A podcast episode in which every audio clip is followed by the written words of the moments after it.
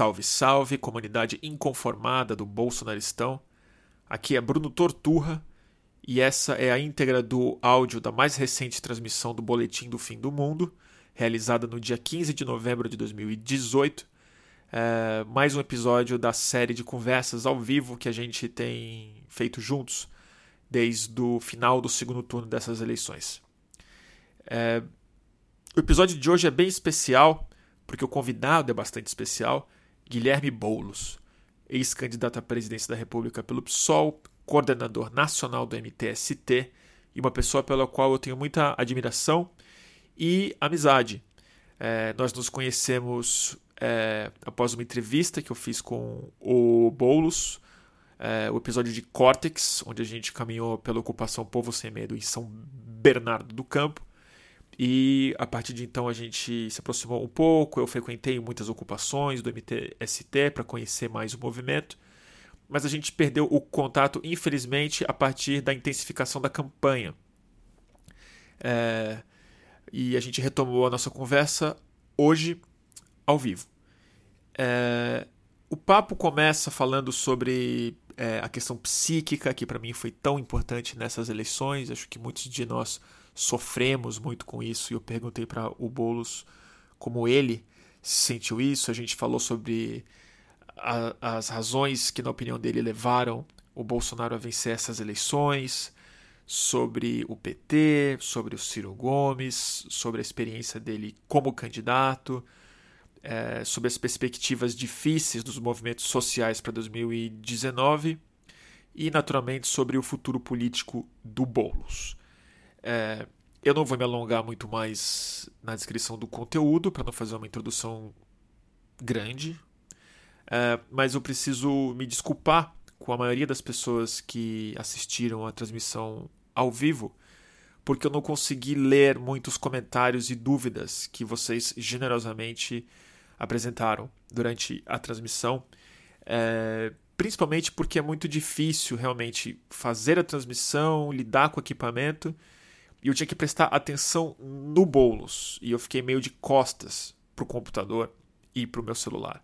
Então eu me desculpo, acho que foi é, indelicado da minha parte. Acho que responder as perguntas das pessoas é uma das grandes graças e uma das grandes razões de fazer uma transmissão ao vivo e não uma entrevista. Mas eu vou tentar melhorar isso na próxima. Outro aviso que eu já preciso preveni-los e me desculpar apesar de nesse caso eu não ter culpa nenhuma sobre isso, que é eu estou especialmente gago nesse episódio. Eu rateei bastante, alguma coisa aconteceu, mas eu ando muito gago quando eu converso com pessoas.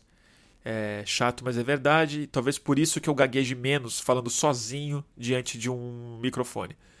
Mais um motivo para levar para a terapia que, infelizmente, eu também não faço. Sem mais delongas, uh, e aguentem a minha gagueira com vocês, Boletim do Fim do Mundo com Guilherme Boulos. Muito Boulos, uh, o seu nome foi o que as pessoas mais pediram para ser o primeiro honra. convidado aqui. A gente falou muito de você nas nossas transmissões. Uh, avisar quem está nos assistindo que daqui a pouco eu vou pegar as suas dúvidas e os seus comentários, acho que vai ser mais interessante do que eu conversando sozinho com o Boulos aqui. Uh, mas, Boulos, queria começar falando um pouco sobre. Assim, uma coisa que a gente conversou muito nas nossas transmissões aqui, que essa eleição é, é, acho que ela representou algo muito diferente na cabeça das pessoas esse ano. Não foi simplesmente um processo político convencional, né? É, uma unanimidade entre as pessoas que estão nessa transmissão e a gente que conversa na rua e tal é o quanto que foi psicologicamente muito muito di, di, difícil passar por essas por, por, essas eleições. A gente se conhece a gente é, é, é, a gente é amigo e a gente mal se falou durante essas eleições. Então, o que eu queria te perguntar, antes de uma análise política, de saber de como foi a sua experiência, é de saber como é que você passou psicologicamente por essa eleição. Se você identificou isso, se você é, sentiu que antes de ser um processo de saúde política, a gente passou por um processo muito complicado de saúde psíquica. Olha, Bruno, primeiro, boa noite a todo mundo que está nos assistindo no YouTube, no Instagram. Parabéns por criar esse espaço. Né? Eu acho que mais do que nunca a gente precisa conversar. É, é, É, tempo é de muita, muita desilusão, é, desesperança, desespero, né? E a gente precisa estar junto, a gente precisa estar conversando é, e conversando com as pessoas. Acho que isso talvez seja uma das grandes tarefas desse momento. Veja, essa foi uma eleição atípica em todos os sentidos. Foi uma eleição. Toda eleição tem um pouco de, de psicose coletiva. total. é. É, mas essa foi, foi um, diria Lacão, inconsciente a céu aberto. Foi um negócio. Consciente a céu aberto. É, Expressão essa. a expressão do Lacan para definir a psicose propriamente. É... Nossa, eu acho que. ah, É assim, uma coisa que não, não tem mais mediação, não tinha superego, não tinha freio. É, as pessoas foram pulsão pura, instinto puro, agressão pura e pulsão de ódio. Uma eleição marcada por ressentimento, por ódio e pelo medo do outro lado, né? O contrapeso do ódio foi o medo. muita ansiedade, né? Muita falta de sono, de. Muito. E Quem, quem, Passou tava, por vi- isso, quem né? vivendo isso, você imagine, né? Assim, a gente vendo a coisa desandar, é, vendo que o debate sobre proposta política, projeto, sabe? No dia do debate da Globo, é, eu tava, tava no Rio de Janeiro, indo para o debate, me preparando, me preparei à tarde num, num hotel com a equipe e tal, e tava indo para o debate.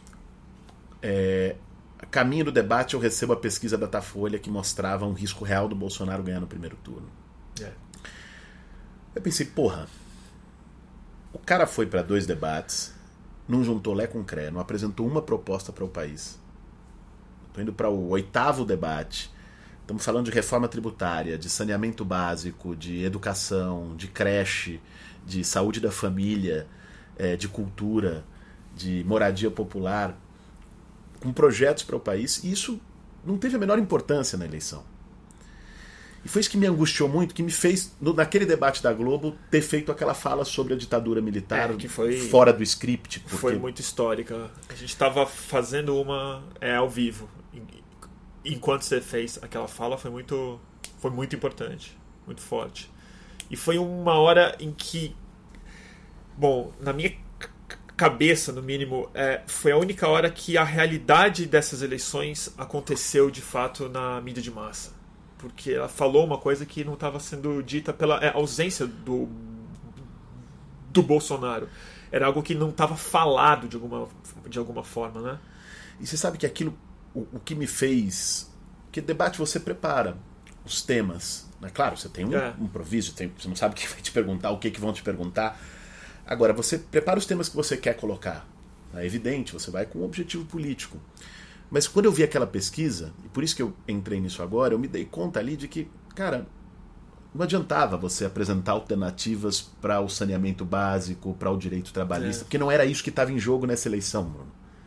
O que estava em jogo nessa eleição era uma disputa pulsional, era, era ódio e medo, em que o espaço para a esperança, o espaço para um projeto político consequente ficou aniquilado como parte desse é, dessa catarse coletiva que foi que foi a eleição de 2018. É, mas você não falou do seu lado psíquico. Se você. Falei de uma maneira tangenciada, mas falei de que o de que é, eu passei a eleição toda é, buscando acreditar que que a gente conseguiria a gente que eu digo não é não era a minha candidatura Aham. né, mas que é, assim, de que a barbárie não iria ser derrotada de que de algum modo a gente poderia é, dialogar com a sociedade brasileira e enfim derrotar esse projeto de que na hora do vamos ver né, As pessoas iam entender, iam. as pessoas compreenderiam o que estava em jogo, o tanto que estava em risco. E, isso- e quando você vai com uma convicção dessa, você não tem tempo para ter medo, para ter angústia, para se deprimir. Ainda mais numa eleição, como você é candidato, você tem uma agenda, você tem. É, eu imagino. O, o, o momento que para mim. Quando veio essa realização. Quando veio foi, foi quando eu. É, foi pouco antes de entrar no debate da Globo, a três dias de eleição, que pela primeira vez uma pesquisa mostrou que ele poderia ganhar no primeiro turno. Ali, ali foi quando, de algum modo, eu. É, desestabilizei psicologicamente. Falei, porra. Você não era mais um. Você, entendi. Não, não, não era o candidato, pura e simplesmente, é mais, né? Não era o representante de uma chapa, né? Era isso. Falei, porra, não, não dá. Você virou cidadão, né? Bolos. É... Você falou uma coisa interessante e que eu vou discordar em parte dela. Porque assim, você falou que não teve sonho nessas eleições, não teve muita esperança e tal. É, não vou nem falar do lado de cá, de quem estava do lado do progressismo, que foi para a rua de é, alguma forma, mas eu frequentei muita manifestação do Bolsonaro, manifestação das pessoas que apoiam o Bolsonaro. Moro aqui, na, aqui em frente aonde o pessoal fica.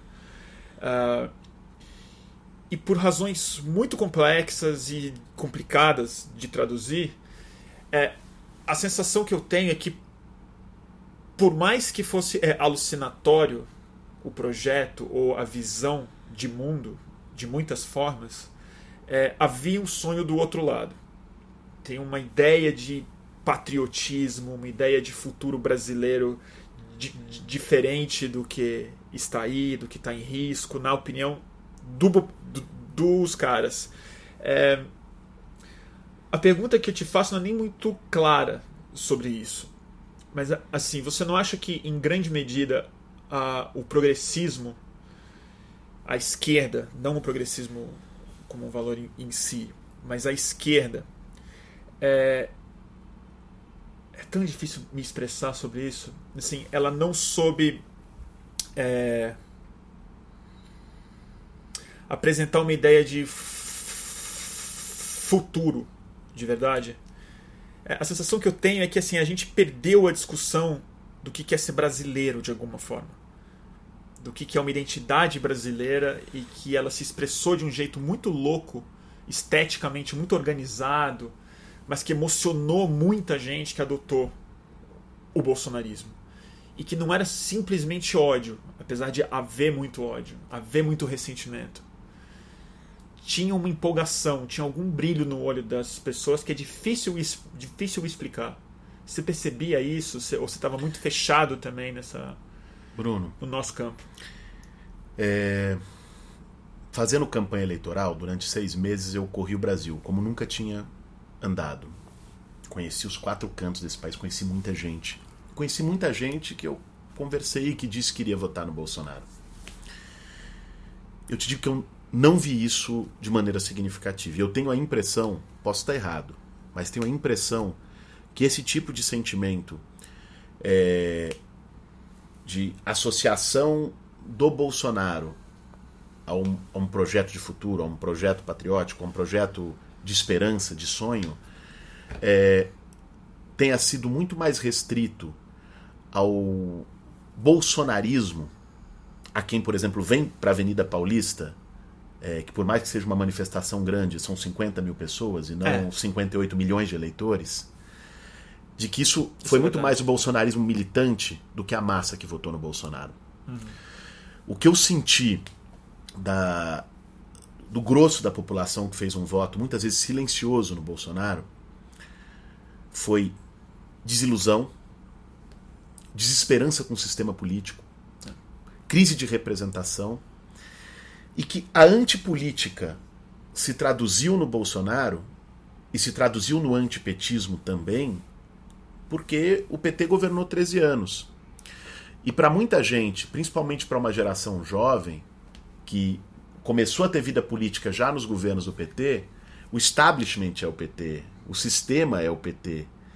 Quando você vê a rebeldia juvenil se traduzindo na defesa do mito em usar a camisa do Bolsonaro, é, é que é, a, a esquerda ficou associada ao establishment para uma parte da sociedade.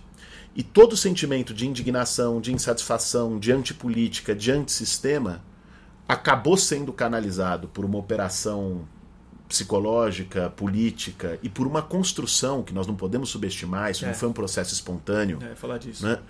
É, acabou se canalizando é, na figura do Bolsonaro. Por isso, eu tendo a entender que o Bolsonaro é muito mais fruto da desesperança do que da esperança. Não, isso com certeza. Eu acho que eu me expressei mal também, porque não é exatamente esperança. É que quando você falou que não tinha sonho, eu tenho a impressão que havia uma espécie de sonho, e eu acho que você tem razão. Eu acho que é num bolsonarista mais militante, mais autêntico, mais de raiz mesmo. Mas que eu- o que eu queria falar mais é como eu acho que ele conseguiu construir uma coisa que até então só o PT tinha conseguido fazer, que é achar um eixo de identificação estética, achar um léxico, achar uma forma de você ser um militante po- político sem ser petista, sem ser de esquerda, sem ser do PSOL, que também tem a sua própria militância. Mas os tucanos nunca conseguiram isso. O, o Edem nunca conseguiu isso. O, o, é, e, e achou-se uma válvula ou um, ou um eixo, melhor fa- falando, para se organizar uma sede de participação política e uma indignação política, que é aí que eu identifico talvez não um sonho, mas uma força de verdade. Algo que está muito além dos argumentos, muito além do projeto em si, que a pessoa ela vota na é, no fundo, assim, eu acho que a gente radicalizou. você- falou uma coisa muito importante, que é o inconsciente a céu é, aberto, que é uma psicose. E acho que isso é meio inédito nas nossas eleições. Mas nas outras eleições, em geral, a gente também não vota Não, a razão. no projeto. É, a Não razão faz não é o parte. fator determinante da história. É mais de que lado que eu me identifico mais. Quem que eu prefiro que ganha. Quem que, né, que vença essa eleição. E eu acho que eles conseguiram fazer isso de uma maneira muito hábil, mas ao mesmo tempo não foi simplesmente estratégia. Mas sabe que tem uma coisa, Bruno? Essa preferência não é só um vínculo afetivo. Tem muito de laço afetivo aí que se constrói. E eles souberam trabalhar isso, é, como o Lula também construiu um laço afetivo. é, mas tem uma, muito uma questão de pauta também. Tem. né? O PT ganhou as eleições, quatro eleições consecutivas é, batendo na pauta econômica do povo, batendo na questão dos direitos. né? Pega a eleição de 2006, pega a eleição de 2010, é, sobretudo naquele embate da Dilma contra a Marina, pega a eleição de 2006 é, do, do Lula contra o Alckmin, que o tema foi a privatização, na outra foi o tema do Banco Central. Essas questões foram importantes é, porque o, colocou em pauta o tema dos direitos e o tema da economia. Nessa eleição, não. Nessa eleição, esse tema, o tema da retirada de direitos, o tema da melhoria da vida do povo, do emprego ou do desemprego, Bolsonaro não encarnou Não. isso. Ele não ganhou por conta disso. Ao contrário, né? Ele falou claramente que. O trabalhador ia ter que escolher entre, Entre emprego, emprego e direitos. Falou isso direitos, debate. no debate. Então, eu, eu acho que tinha uma coisa que as outras eleições, muito embora o elemento passional sempre é, é presente, mas nas outras eleições teve uma Tem. pauta política que ganhou a eleição. E que é o que move a emoção, também, de alguma forma. Não é uma análise fria, simplesmente, mas é o que toca o coração das pessoas é através de argumentos políticos, né? Que foram feitos de algum jeito pelo eh, Bolsonaro durante muitos anos. Por, porque, como a gente analisa a diferença de votos no Nordeste e no resto do país? É. Ali, ainda o impacto da pauta disso. econômica ainda foi um impacto que permaneceu muito forte. né? Então, o- o- a penetração do lulismo, do, do projeto é, do PT em relação a- ao debate de emprego, direitos, geração de renda, permaneceu mais forte do que no resto do país. né? Então, o Bolsonaro pegou uma pauta difusa de anti-esquerda, anticorrupção, é, antissistema político, de uma maneira farsesca, É. né? É, e, e- e nessa pauta ele conseguiu surfar muito bem numa insatisfação generalizada, sobretudo no, no sul e no sudeste do Brasil. né? Ainda sobre essa identificação, né? Que eu acho que, na minha opinião, eu sinto muito é, a importância de uma questão estética, que eu acho que foi muito vitoriosa e ele está trabalhando isso muito bem agora que eleito. Também.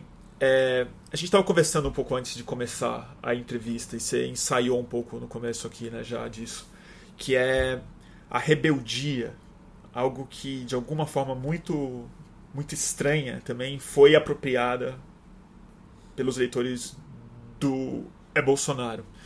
E a sensação que eu tenho é que a esquerda não tomou tanto uma não tomou tanto um pau é ideologicamente falando porque eu ainda acho que uma boa parte das pessoas não, não entenderam que elas estão mais junto com uma pauta de esquerda, mas elas não aceitam uma estética, um léxico, uma forma da esquerda se expressar politicamente, seja com a cor, com a forma de falar, com a forma como se veste, como o feminismo se é, apresenta, como a luta anti-homofobia se é, apresenta. Você identificou isso? Você sentiu isso na sua campanha e se você acha que se isso não é algo que a esquerda precisa precisa é, avaliar muito profundamente se a gente quiser é, encarar o próximo ciclo e vencer. Eu acho que sim, Bruno. Eu acho que esse é um, esse é um problema é, que foi uma desconexão do, da esquerda com a base social e com a base popular no país. Né?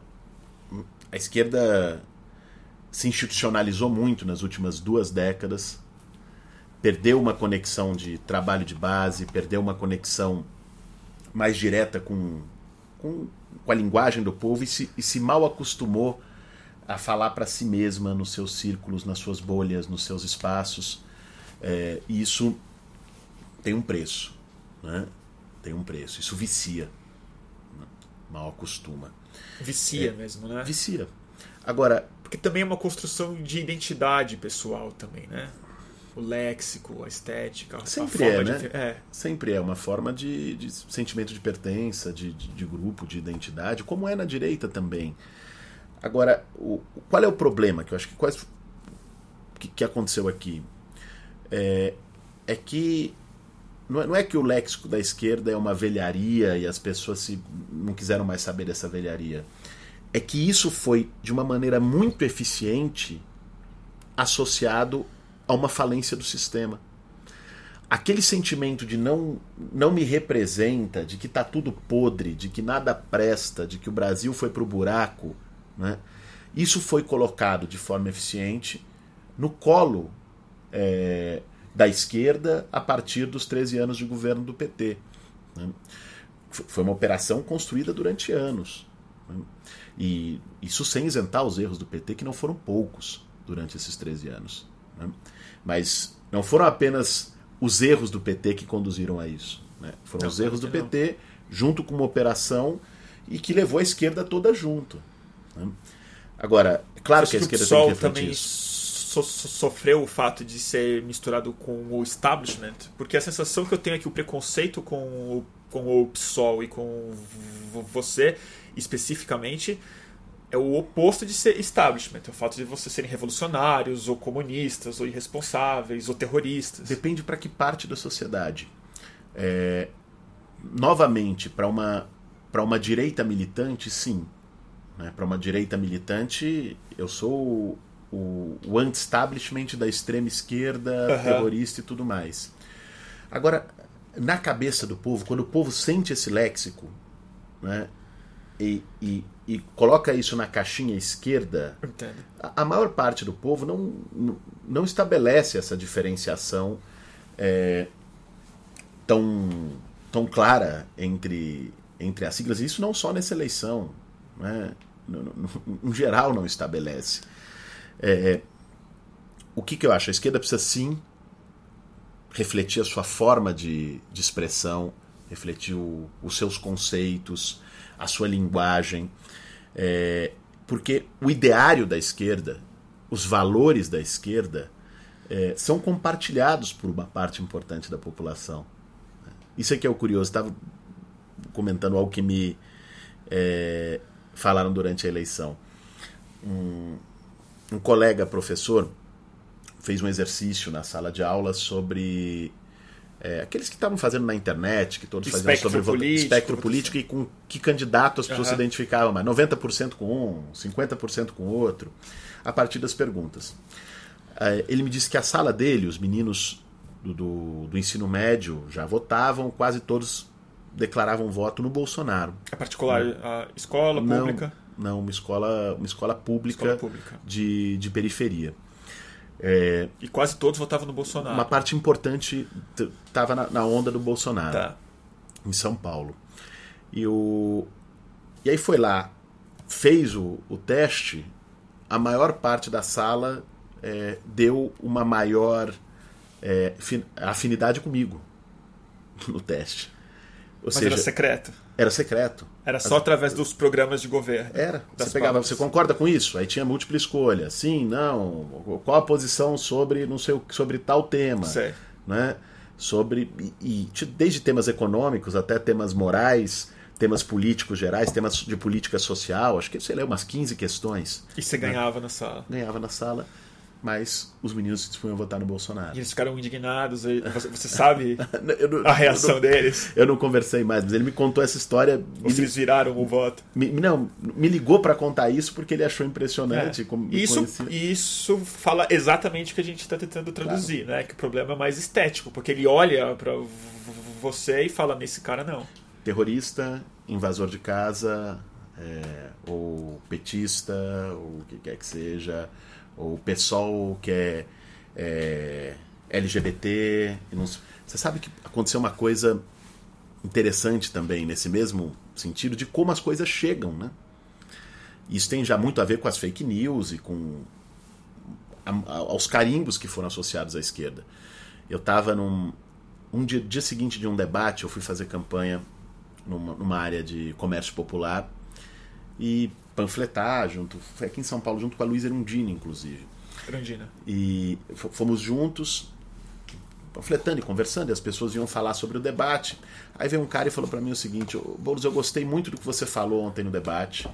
Você botou o dedo na ferida, desafiou os caras, falou as verdades. Só que eu não vou votar em você por causa dessa história de LGBT. Pô, você tinha te Eu perguntar tenho, eu tenho dois filhos e eu não quero que meus filhos aprendam a ser gay na escola. Essa foi a fala. É. Então, olha como a coisa chega. né? Aí eu respondi pra ele: olha, eu tenho duas filhas, eu também não quero que minhas filhas aprendam a ser gay na escola.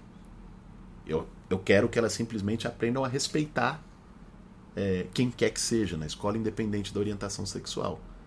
Que elas não agridam ninguém por isso, que elas não façam bullying É. com ninguém por isso. Ele falou: ah, é isso?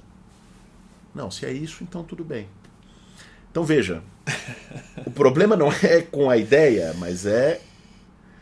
Tem. É que o fake news ele não é um fake news, ele não é uma mentira pura e simplesmente, né? Ele é uma mentira que as pessoas meio querem acreditar para se sentirem é, reforçadas em al- alguma coisa. Porque assim, eu sei que o programa seu, do PSOL e de grande parte dos é, candidatos não é e nem nunca foi ensinar as pessoas a é, serem gays.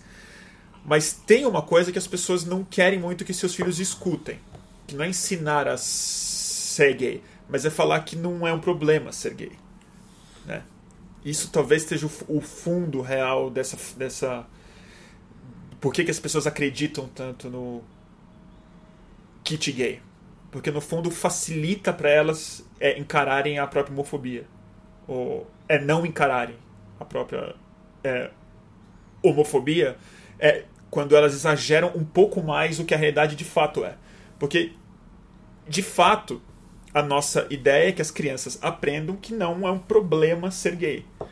O amigo, o amigo da mãe, o rapaz, a menina, isso vai ser ensinado. E no fundo, acho que é isso que a maioria das pessoas que acreditam no fake news do kit gay, no fundo, querem, né? No fundo, elas estão preocupadas exatamente com isso, com o fato de não ensinarem para as crianças que tudo bem ser gay. É, eu ia te perguntar um pouco isso mais para frente, mas já que você puxou o assunto, Tá cada vez mais claro quanto que é, homofobia foi, foi uma coisa muito forte nessas eleições. Né? É, você sentiu isso fora dessa conversa? É, porque, no, porque, no fundo, mais do que falar sobre homofobia, o que eu ia te perguntar, e deve ser difícil você responder isso, é, é se com o, com o resultado você perdeu parte da sua fé ou da sua esperança no povo brasileiro. Se você viu uma face que você não imaginava que era tão difícil de vê-la. É, o fato das pessoas terem escolhido o Bolsonaro, apesar de fake news, muita fraude que houve e tal, mas pelo fato do Bolsonaro não ter ido para o centro, ele ficou onde ele sempre esteve e as pessoas foram na direção dele. Se isso te afetou um pouco. Bruno, é... eu não, não perdi essa esperança, não perdi essa fé nas pessoas. De verdade. Eu já há mais de 15 anos é, convivo com, com o povo nas periferias, nas ocupações, na luta do sem-teto. E ao contrário do que possa parecer, você sabe disso, porque você teve em várias ocupações, fez vídeo em ocupação, conversou com as pessoas, pisou com as pisou é. ali o, o, chão que as pessoas pisam. Uma ocupação não é uma ilha de fantasia. Não mesmo. E, e, e nos ajuda a, a ter uma visão bem menos romantizada do que é o Brasil. As pessoas têm seus preconceitos. Não é fácil debater numa ocupação como em qualquer bairro do país é, ser contra a redução da maioridade penal, debater a questão LGBT. Eu, eu enfrento essa realidade desde muito antes de pensar em entrar no processo eleitoral. Claro. Quando aparece uma trans numa ocupação, quando tem agressão de uma mulher pelo marido e, e há pessoas que acham que em briga de marido e mulher ninguém mete a colher. Essa realidade é, que se revelou para algumas pessoas nesse processo eleitoral, ela está presente é, no dia a dia do povo há muito tempo. O Bolsonaro vocalizou muita coisa de um senso comum que tinha freios e que as pessoas tinham medo de explicitar, ou não achavam conveniente explicitar, porque tinham freios civilizatórios importantes. É. Não é? Tinha um pudor, né? Tinha um pudor, Na e que é um, um pudor necessário. Fundamental. É um bom pudor. não é? é e, e, ele, de uma maneira escrachada e violenta, é, tira esses freios do meio do caminho. Ele fez uma carreira assim, né? Claro. É. Expressa esse o, o que há de pior na alma das pessoas. Porque as pessoas, diferente do Bolsonaro, não exploram isso e têm disposição de conversar sobre isso. Nós, quantos nós criamos grupos LGBTs dentro das ocupações e dialogando com as pessoas? Nós criamos é, grupos de mulheres nas ocupações, as mulheres criaram os seus próprios grupos nas ocupações do MTST e, e, e trataram desses temas e levamos isso para a Assembleia. E, e, quando se desafia essas questões com o povo e se tem tempo e oportunidade para conversar, as pessoas topam e se coisa, abrem, muitas vezes. A coisa avança, né? Isso não é uma coisa natural, inevitável, não tem jeito. O povo brasileiro é conservador é. E, e, adepto de ideários, é, enfim, violentos pela sua natureza, ou é assim, sempre foi. Não, não, se trata disso. Agora, tem um lado que sempre existiu e que o Bolsonaro explorou de uma maneira perversa na campanha eleitoral. Isso só fez efeito. O Bolsonaro está aí há um tempão. Por que, que o Bolsonaro não foi candidato a presidente da República antes?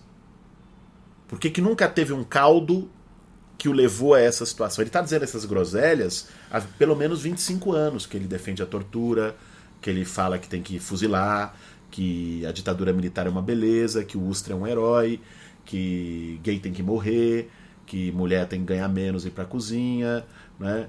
que é, quilombola é, não presta, não faz nada, se mede na roupa, que sem teto, sem terra é terrorista e tem que morrer. Ele está dizendo isso há muito tempo.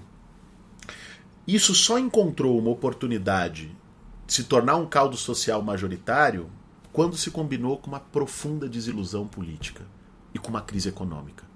Nós não podemos ignorar isso.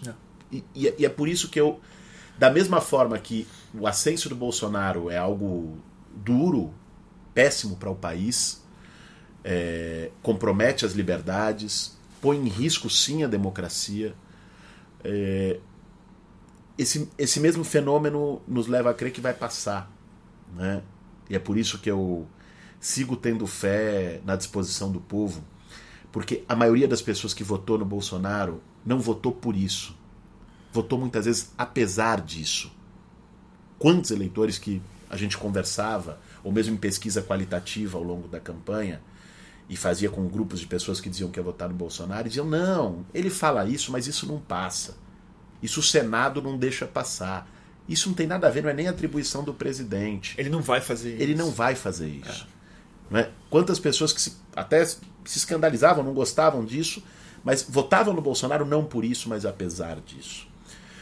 Quando o que ele vendeu, o peixe podre dele, não esse ponto que ele foi sincero, quando ele começar a fazer isso, isso afetar as pessoas, mas sobretudo quando as pessoas começarem a sentir no bolso, com ataque a direitos sociais, com ataque a políticas públicas, como já começou com esse escândalo do Mais Médicos. É, né? perguntar disso. É, porra, cara, vai, 10 mil médicos vão embora do Brasil.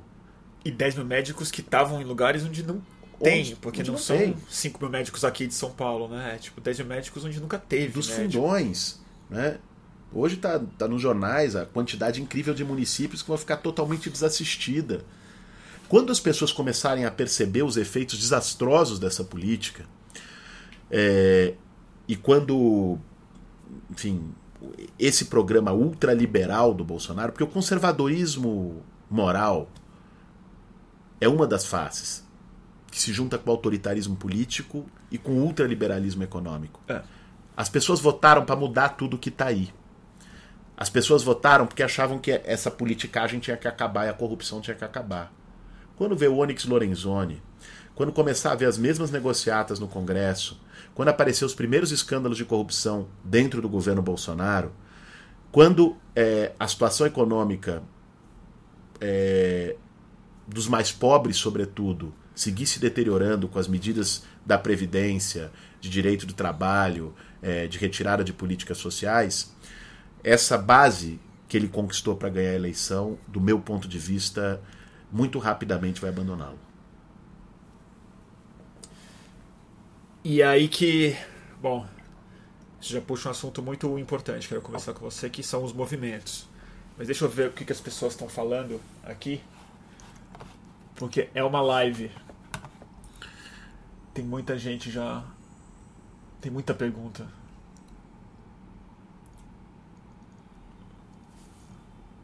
Bom, depois eu volto mais, gente. Tinha muita gente falando sobre. Eu volto nesse assunto, turma. Tô perguntando muito sobre política de é, identidade, né? Sobre o movimento identitário e tal. E como isso é uma renovação de alguma forma, quando, na, quando, quando no fundo a esquerda não representava simplesmente. Tem uma pessoa falando aqui, mas acho que tem é, algumas dúvidas em relação a isso. De que. É, quando você comentou antes, né, que a esquerda era muito associada com o establishment, com, com o que a política era. Foi associada e ela afundou junto. Mas houve, ao mesmo tempo em que a esquerda, que estava no poder, foi associada com o establishment, teve uma mudança muito radical nos últimos anos, totalmente é independente do establishment político, que foi a politização da conversa da sociedade em rede social, afirmação de novas identidades, de movimentos que se conformaram e se é, inconformaram, é, totalmente independente das organizações, dos partidos políticos. E no fundo, os partidos políticos estão mais indo é, atrás disso do que do que eles provocaram esse movimento, né? movimento das mulheres, movimento LGBT, movimento negro e como isso de alguma maneira incendiou uma conversa que é entre as pessoas em é, rede e não necessariamente entre os grupos políticos e entre as ideologias, né? É, se identifica isso é, de outra forma, assim. É, o Ele Não foi um movimento Uhum. dos mais importantes. E eu acho injustíssimo quando culpam o Ele Não por uma subida do Bolsonaro. Não tem a menor lógica isso. Mas existe um ponto que não é de crítica a ser feito, mas é o quanto que a identidade política do outro lado se forma em é rejeição a uma outra. Claro. E a nossa. A, eu acho que a mesma coisa do nosso lado. MBL, por exemplo. Eu tenho a sensação que o MBL, muito mais importante do que eles serem um movimento com uma ideologia, com uma proposta, eles são os caras que irritam a esquerda. Eles são os caras que é, organizam as pessoas que se é, ofendem com a forma como nós apresentamos as nossas pautas. Você identifica esse processo? Como você, como você lê essa questão? Bruno, primeiro dizer que é, o crescimento desses movimentos, é, eu acho, não acho tão adequado chamá-lo de, de identitários. Aham. Movimento negro, movimento feminista. Você tem uma forma LGBT. de é, resumir isso de maneira melhor? Eu acho que são movimentos que refletem opressões históricas na sociedade. né? Movimentos que lutam contra opressões. né? É, e que Mas o identitário eu acho que tem uma lógica, e é que eu sei que ele virou um, um termo que é usado pe- pe- pe- pejorativamente. Mas que ele tem muito a ver com a é, afirmação de identidades. É, Identidades que historicamente são oprimidas. Isso é verdade. O negro, o homossexual, a mulher, é, mil, mil, mil maneiras. Isso se expressa no Não, é nível verdade. micropolítico. Não, mas do, do ponto de vista, digamos, etimológico e tal, de que se trata da afirmação de uma entidade, de uma identidade, sim. Qual é o problema? O problema é que é, movimento identitário, colocado assim, costuma ser tratado como uma caixinha desvinculada das, das estruturas e das engrenagens da sociedade. Sem como se fosse uma coisa é, secundária, superestrutural, enquanto o, o- e, e não é, porque não dá para falar de desigualdade no Brasil sem falar de um racismo estrutural na Claro. nossa sociedade. É, e, e tampouco são movimentos de minoria, as mulheres são maioria, os negros são maioria Verdade. no Brasil. Então, é, eu acho que são movimentos que foram se afirmando e ganhando força no último período, é, em parte estimulado por políticas públicas importantes e se empoderando e, e reagindo àquilo que era normatizado, é, coisas que eram. Eu, eu acho que teve aí uma dupla reação para dialogar com, com, com a tua questão. Porque, por exemplo, era, era muito.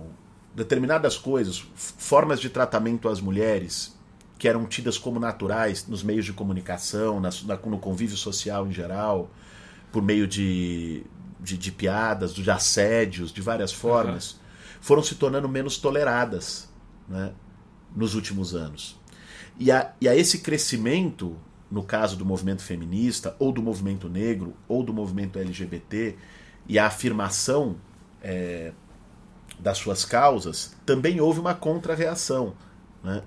É, que é que, que se expressa no, no antifeminismo É. é, e, nesses movimentos expressos no MBL, na- no próprio Bolsonaro ganhando mais força. É.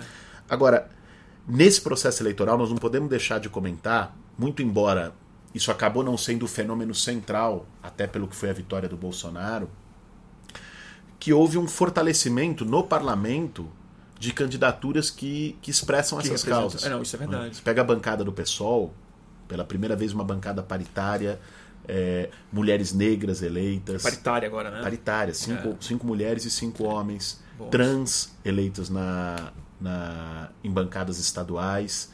É, Não, isso é nítido. então, você tem um, um fenômeno que eu considero muito positivo, né? De, de ganhar voz política, o que já, tinha, já vinha acontecendo. A Marielle foi resultado disso, a Áurea em Belo Horizonte foi resultado disso, a Talíria, que agora se elegeu deputada federal em Niterói, já tinha sido resultado disso. E, e o crescimento desse fenômeno eu acho muito positivo. Né? E, e acho um erro brutal nessa toada é, botar, como viu o Ciro fazer outro dia num, num comentário, É, eu vi. é, Achei horrível esse comentário. assim, a, a agressão da direita como se fosse uma reação legítima a isso. Né? Ou, no, no caso dele, ele falou de sentimento popular, que isso seria uma agressão ao sentimento popular. É, o, o que, que se fez com ele não? Ele não foi um baita movimento. Foi. Eu estava aqui no, no Largo da Batata, em São Paulo. É, foi incrível, um movimento enorme, animado, alegre. Não é?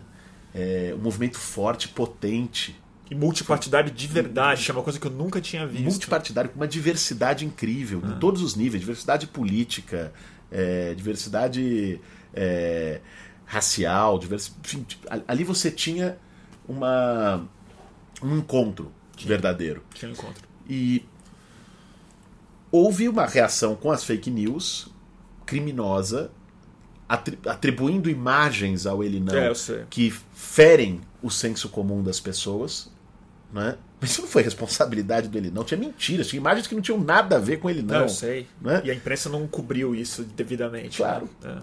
Não houve a cobertura adequada disso. Houve um- um- um trabalho potente de fake news é, associando imagens que feriam o sentimento popular e, e com isso isso gerou uma fortaleceu uma contra-reação do outro lado. Agora colocar isso na conta do movimento das Não, eu mulheres, acho o fim da picada. Não, eu acho o fim da picada. Eu, eu, eu tô deixando isso bem claro, porque assim. Não, claro, eu eu, não tô- eu não eu, indignado não, eu sei, eu sei. isso. Mas aonde eu, eu, eu acho que. E também não é uma crítica, porque ao mesmo tempo. Eu acho que a reação aos movimentos chamados identitários, em geral, ela é mais identitária do, do que os movimentos é, é, é identitários. Só que ele não se assume tão identitário. Acho que o ódio ao movimento negro, ao movimento LGBT, ao movimento das mulheres, é uma reação muito identitária.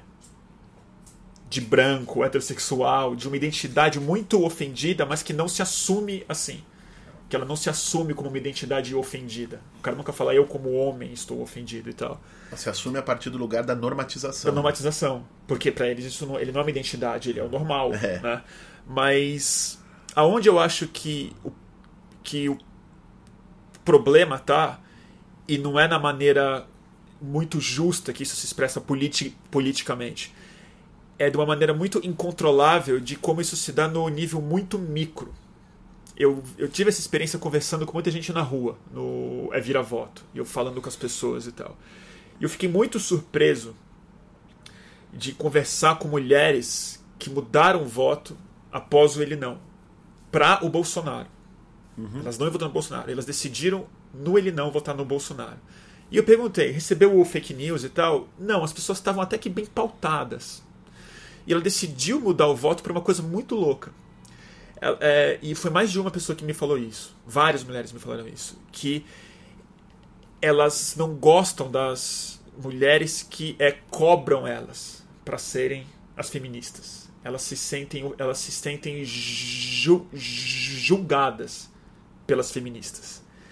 E eu acho que existe um certo tom na conversa de rede social, na forma como isso se expressa, em que de maneira muito equivocada ou às vezes muito incontrolável, muito nanopolítica, porque no nível individual que isso se dá, as pessoas vão se politizando através das é, ofensas que elas que elas é, sentem ou sendo chamadas de racistas, serem chamadas de fascistas, sendo chamadas de, enfim, de uma série de coisas. É nesse eu eu acho que é mais nessa tática, nessa forma de expressão que a reação ao movimento é, é aos movimentos dito identitários acaba se dando. Isso é muito difícil de controlar. Isso não é de responsabilidade de ninguém, de uma organização. Mas é uma cultura que emerge, acho que em rede social, de alguma forma, e que, e que eu acho que está por trás de muitas pessoas que identificaram no ele não um passo arriscado nessas, nessas é, eleições. E, de- e esclarecendo, não acho que é para não ir para a, a rua. É só que Não, eu acho eu que é uma, é uma coisa que está acontecendo, assim. É... A pessoa tá pedindo para eu falar menos. É verdade. Vou falar menos, gente. Até porque eu tô muito gago. Então quando eu falo, eu falo em dobro. Porque eu tô tentando falar. É... Gente, preparem dúvidas. Você quer ler é, alguma, Boulos? Tem muito comentário, então eu não sei como é que tá. É, tá. E eu não É. tô nem conseguindo ler por causa da letra pequena. Os seus óculos. Não. É. Ah, tem uma dúvida aqui. o João Casos. Gostaria de perguntar para o Boulos como ele vê a relação do PSOL e a rede. E se vocês convergem, divergem, e aí eu vou complementar. É, como é que você está vendo essa composição multipartidária é, em oposição ao Bolsonaro? Porque claramente é um tipo de oposição que não pode se definir mais simplesmente como esquerda, né?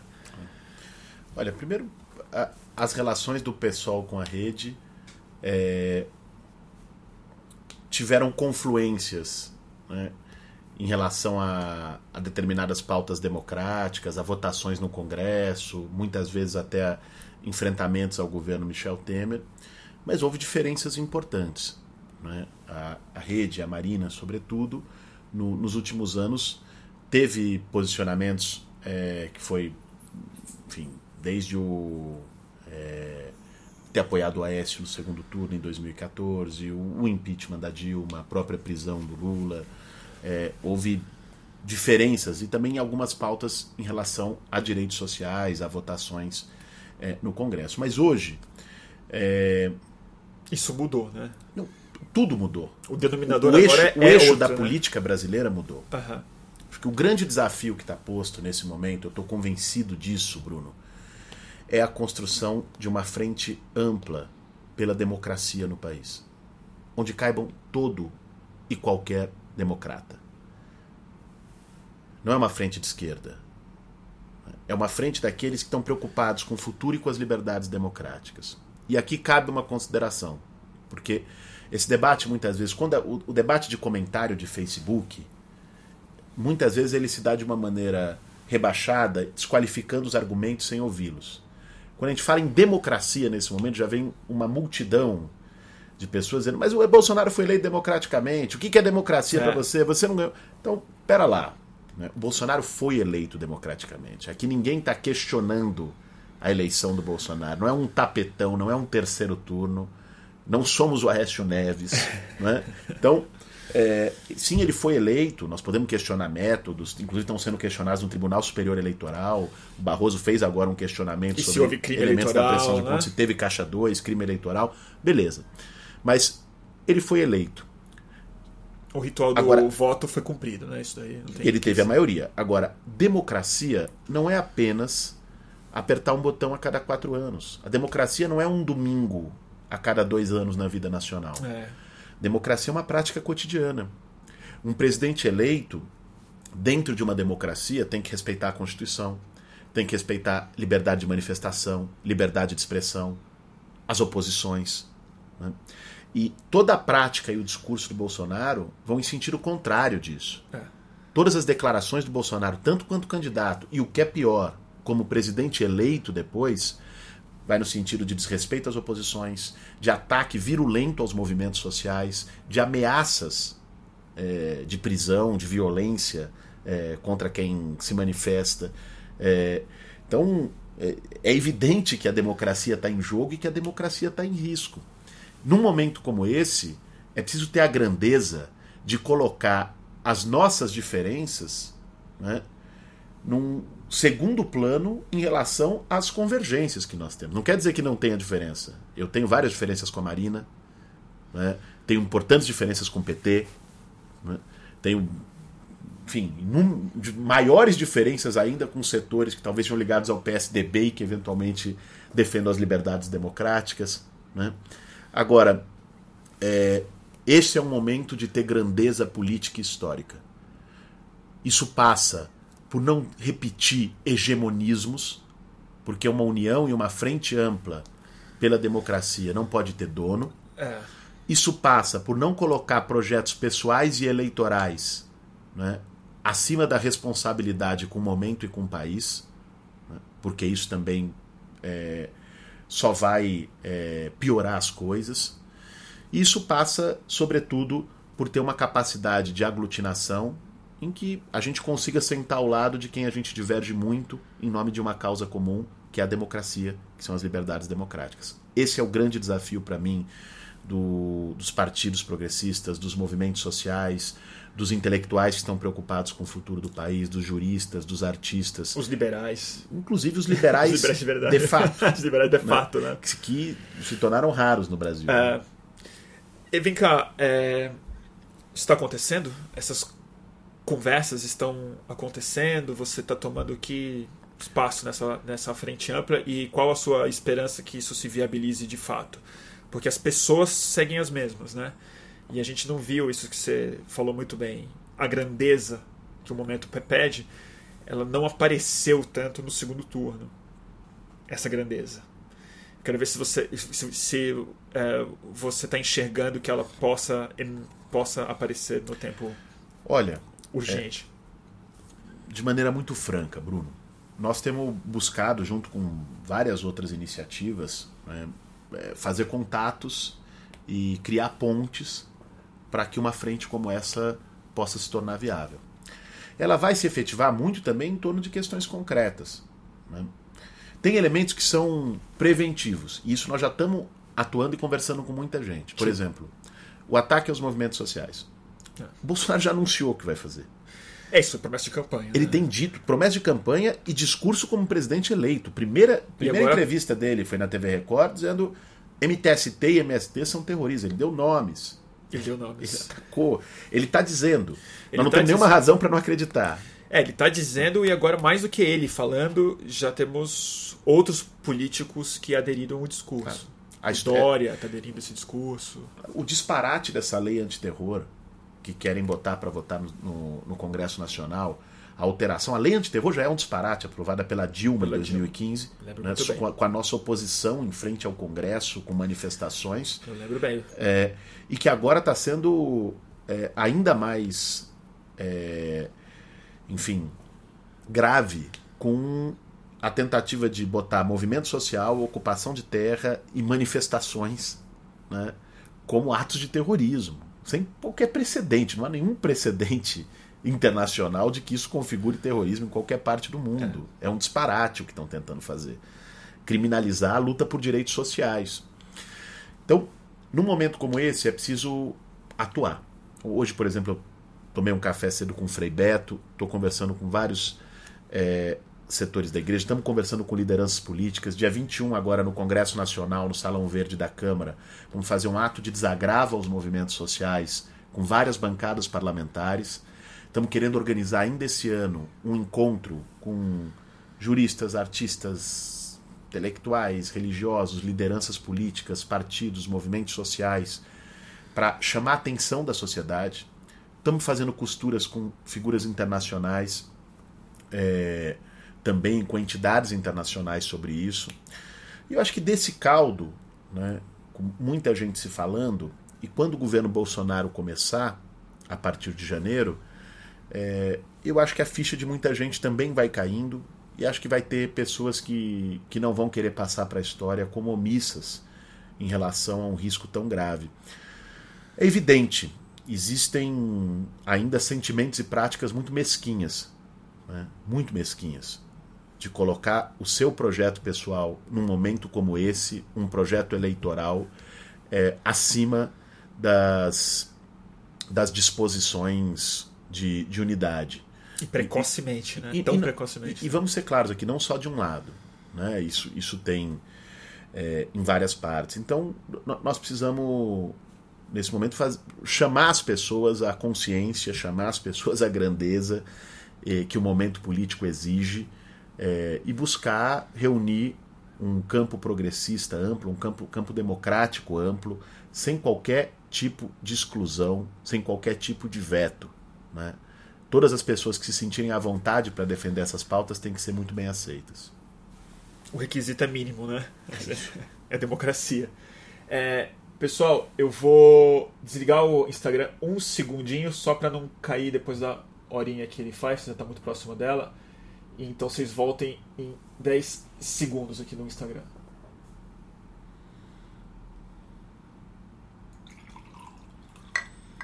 Tá no YouTube, espera um minutinho só, gente. Enquanto isso, vamos lendo aqui uma pergunta. É, tem muita dúvida que você me Salve, salve, turma. Voltando aqui no Instagram. É... Vamos ver aqui. Reinicia o, o YouTube. O que está acontecendo, gente? Tá desencontrado, é isso? O áudio? Putz, não sei o que fazer, gente. Deu problema aí? Eu não vou derrubar a transmissão? Ah, tá bem desincronizado, né? Tá, eu vou parar e voltar, tá? Fiquem aí.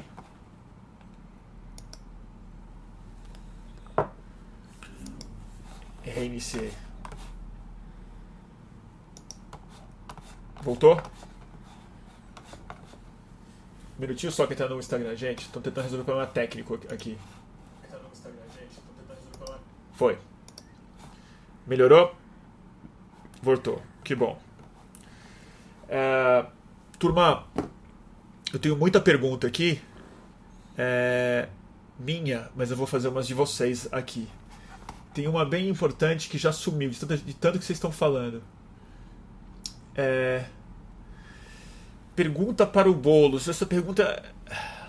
Bom, eu acho que ela abre muita coisa importante. O Gabriel Maia está perguntando: Você acha que a esquerda precisa se afastar do PT para ganhar mais força? É uma pergunta que abre muitas portas para comentar, né? Mas o que, que você acha dessa. Bruno. Desse clichê quase que está sendo colocado é, de maneira muito compreensível e, e complexa. Eu acho que o PT cometeu muitos erros e, e deve é, deveria, do meu ponto de vista, falar com a sociedade a respeito desses erros de uma maneira mais franca e mais direta. É, a tal da autocrítica. É, enfim, eu acho que a, a, fazer autocrítica no meio do processo eleitoral, eu não sei se era exatamente ali é. que foi cobrada, eu, eu não sei se era exatamente ali o momento. Ainda mais as pessoas que cobravam essa autocrítica pois é. fica um pouco chato, né? Pois é, pois é, é né? Precisavam olhar primeiro para o seu quintal. Agora, é, eu acho que o, o, o PT cometeu erros e deveria ter a coragem de dialogar isso com a sociedade brasileira. É, mas eu acho que o, o, sentimento antipetista que se consolidou na sociedade é um erro achar que nós vamos construir algo à esquerda ou algo de popular ou algo de democrático surfando na onda do antipetismo. O antipetismo não é só contra o PT o antipetismo é anti. Ele não vai sumir quando o PT claro. se, ele, se o PT sair de cena. Ele é né? anti-vermelho, ele é anti-greve, ele é anti-ocupação de terra, ele é anti-luta social, ele é anti-MTST, ele é anti-MST. ele, então, ele, é ele é anti-pessoal, ele é anti-pessoal, né? ele é anti-gay, né? ele é anti-feminismo. Então, juntou ali. Então, é, eu, eu, eu não, não sou daqueles que vejo com, com bons olhos é, uma, uma aliança com o antipetismo na sociedade. Né? Ou que um, o, a questão é fazer uma prática de higienização né? e. A capa da Isto É, e, né? E fechar o PT. É. Pera lá, eu não, não, não, não, acredito nisso. Acho que o PT é parte de uma frente ampla pela democracia, deve estar lá, como outros campos políticos. Agora, isso não nos impede de ter críticas sérias e profundas ao PT reconhecimentos de avanços que teve durante o seu governo, mas críticas muito sérias, de limites, de responsabilidades, inclusive, é, pelo sistema político brasileiro ter se deteriorado tanto, não ter feito uma reforma política quando teve força para fazer, é, não ter pautado tema como uma maior democratização das comunicações no Brasil, que poderia ter colocado o debate público é, em, em outros termos, em termos mais amplos, com maior diversidade, com mais participação, é, de não ter é, institucionalizado conquistas importantes, não ter travado uma batalha política e ter, é, um certo sentido, fortalecido uma ideologia meritocrática dos avanços, de uma ascensão social pelo uhum. consumo e pelo próprio mérito, e não ter associado isso à luta por direitos, a um processo pedagógico e cultural na sociedade brasileira. É, tanto é que um setor de camadas médias de camadas trabalhadoras que ascenderam durante o, o, governo do PT foram bater panela, foram votam, votaram no Bolsonaro agora. É, faltou um processo de diálogo com a sociedade brasileira, de conquista, de, de, de debate político. É, se, se ficou numa zona de conforto, de uma aliança com setores que sempre mandaram na política brasileira e na economia brasileira, achando que isso duraria para sempre. Né? É, o, o, o, o, PT, de algum modo, sentou na mesa e, e achou que era um, um convidado honorário, é. que ficaria lá. E na, na, primeira oportunidade que os, que os caras tiveram de, de tirar esse convidado incômodo né, e, e fazer a política deles com o puro sangue, com a turma de sempre, eles aproveitaram essa oportunidade e assim fizeram. E, e botaram quando, na cadeia, né? E, e botaram na cadeia. É grave. É. Né? O que fizeram com Lula é, é, de uma gravidade enorme. E esse é um ponto importante. Né? Não, é, nós não podemos esquecer que a prisão do Lula é uma prisão política. A prisão do Lula é, foi uma prisão sem, sem qualquer respaldo legal. É, e porque quando a gente vai. Sabe, eu, eu, me lembro muito quando eu vejo essas coisas de falar: olha, isso aqui é tóxico, não chega perto. É, cuidado, né? Porque quem vai ser o tóxico amanhã, né? É, é então, uma rendição também. É, né? lembra é. aquele poema, né? Do nazismo: levar, levaram os negros, né? levaram as mulheres, levaram os judeus. Não era comigo, não disse nada, tal. Quando foram me levar, meu amigo, não tinha mais ninguém para me proteger. Então eu não acho que o caminho para dialogar com esse sentimento na sociedade seja reforçar o antipetismo, seja silenciar é, diante de injustiças ou de ataques que sejam feitos ao PT. É, com todas as críticas que tenho ao PT, não corroboro com esse tipo de prática. Mas você falou muito de uma crítica ao que o PT. É, a crítica ou a autocrítica que o PT precisa, precisa fazer e tal. Mas tem algo que estava implícito no seu comentário é, anterior sobre a frente ampla, que não pode ser é, hegemonista. Que acho que é a crítica real que se faz por dentro da esquerda, no processo político e não na forma como o PT assumiu o Planalto, né? mas na forma como ele se comporta dentro da esquerda, do campo de esquerda, que é o de hegemonia. Uhum.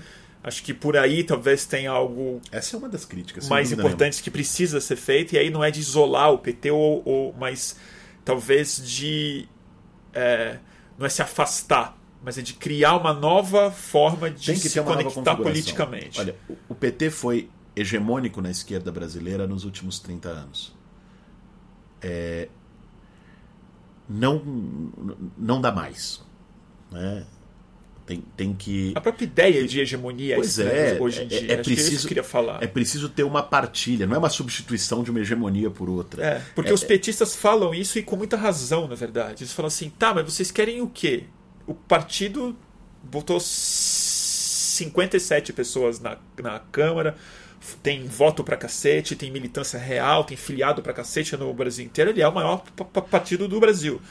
Mas o ponto é a própria ideia de hegemonia, me parece não, mas, não, não é isso, mas não basta né? ser a maior minoria. O PT elegeu a maior minoria. Não basta. Porque se, se o espírito foi é, é, eu me legitimei por eleger a maior minoria ou por ter levado um candidato ao segundo turno, e isso me credencia para achar que todos têm que vir atrás de mim, não vai ninguém atrás. Vai ficar sozinho. Como já não então, foi no segundo turno, pois né? É, então, então eu acho que gente foi junto. É, deve, deve levar uma reflexão, sem desmerecer a, a base popular do PT, a bancada que claro. o PT elegeu, é, a importância política que tem o PT é, no, no, no, nosso país. Agora, é, não o hegemonismo, tanto o hegemonismo como os projetos é, pessoais ou a tentativa de veto e exclusão são incompatíveis com uma frente ampla pela democracia. Se essas práticas prevalecerem, não haverá frente. Esse é o problema. Ah, bom, tem muita dúvida aqui. Eu vou só fazer uma colocação antes de puxar para as pessoas que devem estar bem. É, devem estar bem angustiadas aqui. Que é. As pessoas estão falando aqui que não é de reforçar o anti petismo, coisa alguma e tal, mas acho que é um pouco em torno dessa crítica da hegemonia. Exatamente. É, mas o que eu ia te perguntar é o seguinte: antes dessas eleições, é, a última vez que a gente conversou profissionalmente, quando eu te entrevistei na última vez, você ainda não estava certo se seria, ainda era um rumor que você poderia ser o candidato, mas você falou muito do processo do Vamos, que foi um processo de construção política muito interessante que aconteceu em 2016. 17. 17. 17. É. É, e teve uma série de iniciativas que não são iguais, mas de um experimentalismo na forma de participação política e de incidência da sociedade civil dentro dos modelos anacrônicos de composição nos partidos. Manita. é, esse processo ele foi muito interrompido pelo processo das é, eleições, de como o Lula se colocou, isso deu uma bagunçada completamente esse processo de primárias que muita gente estava colocando. É, essa frente ampla, ela não pode ser simplesmente só uma resistência, né? ela precisa representar alguma forma de um processo político mais é, mais é fresco, eu tenho essa sensação. É, como você vê isso? De que maneira, fora de uma frente ampla, que a gente já viu acontecer em outras épocas, mas de que forma você imagina que essa energia política que está colocada na sociedade de hoje, nessas centenas de milhares de pessoas que estão absolutamente insatisfeitas com as possibilidades políticas que estão colocadas, como que essa frente ampla pode ser uma forma de, aí sim, além de é, lideranças, de pessoas que já têm uma participação real na política, de incidência da é, sociedade na composição de uma, de uma chapa nova, de uma geração política nova. Bruno, eu acho que tem duas iniciativas que são que interagem. A frente ampla, nós entendemos assim que ela precisa ser ampla de verdade. E para ela ser ampla de verdade e funcionar no enfrentamento à democracia, como foi é, o Comitê pela Anistia a seu tempo, uhum. como foi a luta pelas diretas a seu tempo. O grau de diversidade política é muito grande. De onde vem cada, cada campo político, cada ator político. É, é muito difícil que uma frente dessa natureza é, se capilarize em formas de ação em comum. Ela tem que ser uma referência da sociedade de que é, as liberdades democráticas estão em risco e de que quem está dizendo isso não é apenas a esquerda brasileira uhum. e de que sim, tem, tem, aqui uma muralha que não quer deixar passar. Né? Então, é, é, essa frente ampla ela, ela tem um simbolismo muito forte. Agora, ela tem que se cruzar e se conviver com outras formas de atuação. Né? Tem várias iniciativas surgindo. Nós estamos estimulando uma iniciativa chamada Brigadas pela Democracia, que é uma forma. Vão ter, estão tendo vários eventos pelo país. Eu tenho, nas últimas semanas, é, andado o país junto com outras pessoas. Semana tive atividades em Recife, em Campinas, muito nas universidades, conversando com a juventude, mas também nas periferias, que da gente reorganizar um trabalho de base. Tem muita gente angustiada que quer atuar nesse momento é. e não sabe como. Tem muita intenção, onde, né? Claro, não... muita intenção e verdadeira e honesta. Né? Mas não vê a brecha ainda. Mas não como, vê a né? brecha até porque o, o, o, sistema político partidário no Brasil, em geral, é muito fechado. É difícil. Né? Em, em si mesmo. Os movimentos sociais focam muito naturalmente nas suas próprias pautas. Né? Então, é preciso construir cada vez mais, eu acho que são, são várias iniciativas que têm acontecendo, estou citando uma delas, que é a das Brigadas pela Democracia, é, formas de, de canalizar esse sentimento, essa energia, essa disposição das pessoas para um ativismo real, para um trabalho nas periferias, para um trabalho é, de formação, para um trabalho nas escolas, para um trabalho nas universidades. É preciso retomar isso. Porque, veja, eu, eu acredito que a política que o governo Bolsonaro representa é, vai gerar Desilu... Vai lá, vai lá. Abrir pro cachorro. Gente, você pode ir conversar com as pessoas. Vai pra lá. É isso, gente. É, é caseiro mesmo. Vai gerar essa, essa política do Bolsonaro. Me conta. Vai gerar é, desilusão e descrédito nas pessoas que, que votaram nele. A política é desastrosa. O, o que esse Paulo Guedes representa. É inacreditável. é- Não é, qualquer- esses caras querem desmontar o que restou de Estado social no Brasil. Não tem como dar certo isso, né? É, é evidente que isso vai gerar frustração.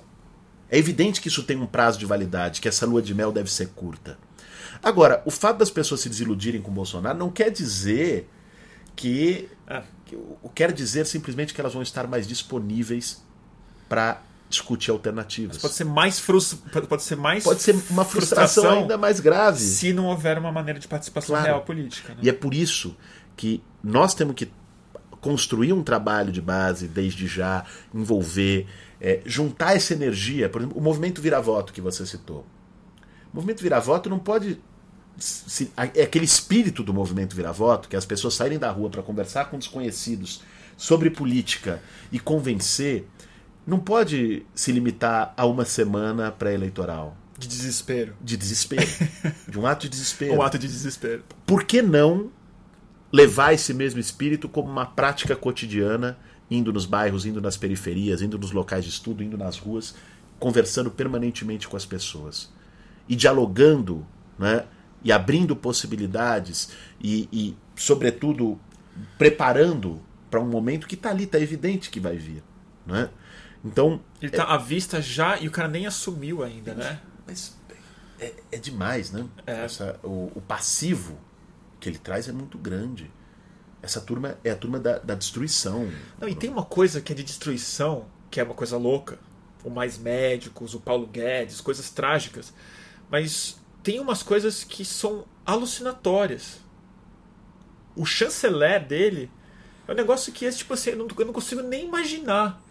Porque é um o cara vive. fundamentalista. Não, ele vive no mundo da fantasia. Porque não é nem um, um fundamentalista.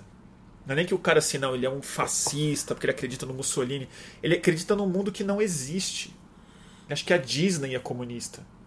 Os textos dele. Olavo de Carvalho, né? Quer dizer, não é nem um filósofo, é um cara da. É o cara que fica no YouTube alucinando. E não tem como dar certo isso, né? Vai dar merda. Vai dar merda. Já deu. Deixa eu. Ó, deixa eu falar aqui vocês. É... Ih, já tem gente, tem Bolsominion aqui, a gente já oculta. O. Tem uma pergunta aqui sobre o Dória. É que já foi lá pra cima, já não consegui ver mais. Sobre o Dória. O MTST ele tem uma atuação no Brasil inteiro, mas ele é muito em São Paulo, né? É o estado mais forte do MTST, né? É, eu queria que vocês falassem um pouco sobre a perspectiva do movimento mesmo, é, aí fora da frente ampla e tal, porque fora o governo do Bolsonaro, às vezes a negociação se dá mais no nível do estado, do município, né? É, o Dória se tornou uma figura política é inesperada de alguma forma também nesse cenário, no nível de radicalização que ele tomou na, na última fase, né? Como é que você como é, como é que você está encarando ele? Quais são as se é que o movimento vai repensar alguma forma de negociação, de estratégia? Deixa eu lhe dizer, acho que o Dória e o Bolsonaro representam o mesmo fenômeno. E um fenômeno internacional. É, internacional. né, que, que é uma, uma tradução da antipolítica com, com várias facetas. E de algum modo o Moro também representa isso. Olha que coisa. A, a antipolítica ela pode tomar o corpo do, do gestor, do empresário. O Dória é um, um, um, um exemplo disso, uma amostra disso. É a antipolítica de terno. A antipolítica de terno também é Macri, também Macron, embora não seja de extrema direita, né? construiu alternativa pelo centro, mas também tinha um elemento antipolítico. Né? O, o Trump é, uma é, é, isso, mas é uma, uma coisa um, um, pouco mais peculiar ali, um fenômeno próprio. É, a antipolítica pode tomar a forma da toga, né? Do, do, justiceiro contra a corrupção, que não é político, ele é, ele é juiz, ele faz justiça, ele condena os políticos e os corruptos, como, como tomou é, em, em, várias partes do mundo, e, e, o Moro é uma representação disso, e, e, pode tomar a forma da farda, como foi o Bolsonaro. Curioso que esses três, é, o Bolsonaro eleito presidente, o Moro ministro da Justiça, o Dória eleito governador, os três de algum modo aparecem em análises políticas como prováveis candidatos em 2022. 2022 é. e, e que representam é, um, um, um, fenômeno comum de, de, tentar capturar o sentimento de desilusão das pessoas e de negação da política por vias diferentes. É, no caso do Dória, quer dizer, o, o movimento, o MTST, tem assim, lida com já lidou, aliás, com vários tipos de governo, inclusive com o governo Dória em São Paulo durante um ano, é, com o governo Alckmin aqui durante vários anos. E o movimento faz de maneira democrática as suas formas de pressão, de pressão sobre o poder público para que se realize o direito à moradia digna e, e, e seguirá fazendo. É, as suas lutas, né? independente de quem, de quem esteja no governo. Agora, estamos atentos para um, a tentativa de criminalização, de ataque, de ataque de, com, com, violência, com repressão ou com judicialização das ações do movimento. Que também não é novo no movimento, né? Vocês já encararam muito disso, né? Bastante. Bastante disso. Não só nós, o MST, os movimentos sociais, é. historicamente sofreram um processo de, de ataque e criminalização no Brasil. E o espírito dos é, militantes, das pessoas que estão nas ocupações, co como elas receberam isso, o que, que você tem sentido nas é, assembleias a partir das eleições? Bruno, tem gente que tem o direito de, de se deprimir e dar um passo atrás. Tem gente que não tem esse direito. Para algumas pessoas isso não é uma opção. As pessoas que estão no MTST, em sua maioria, é, estão lá por falta de alternativa.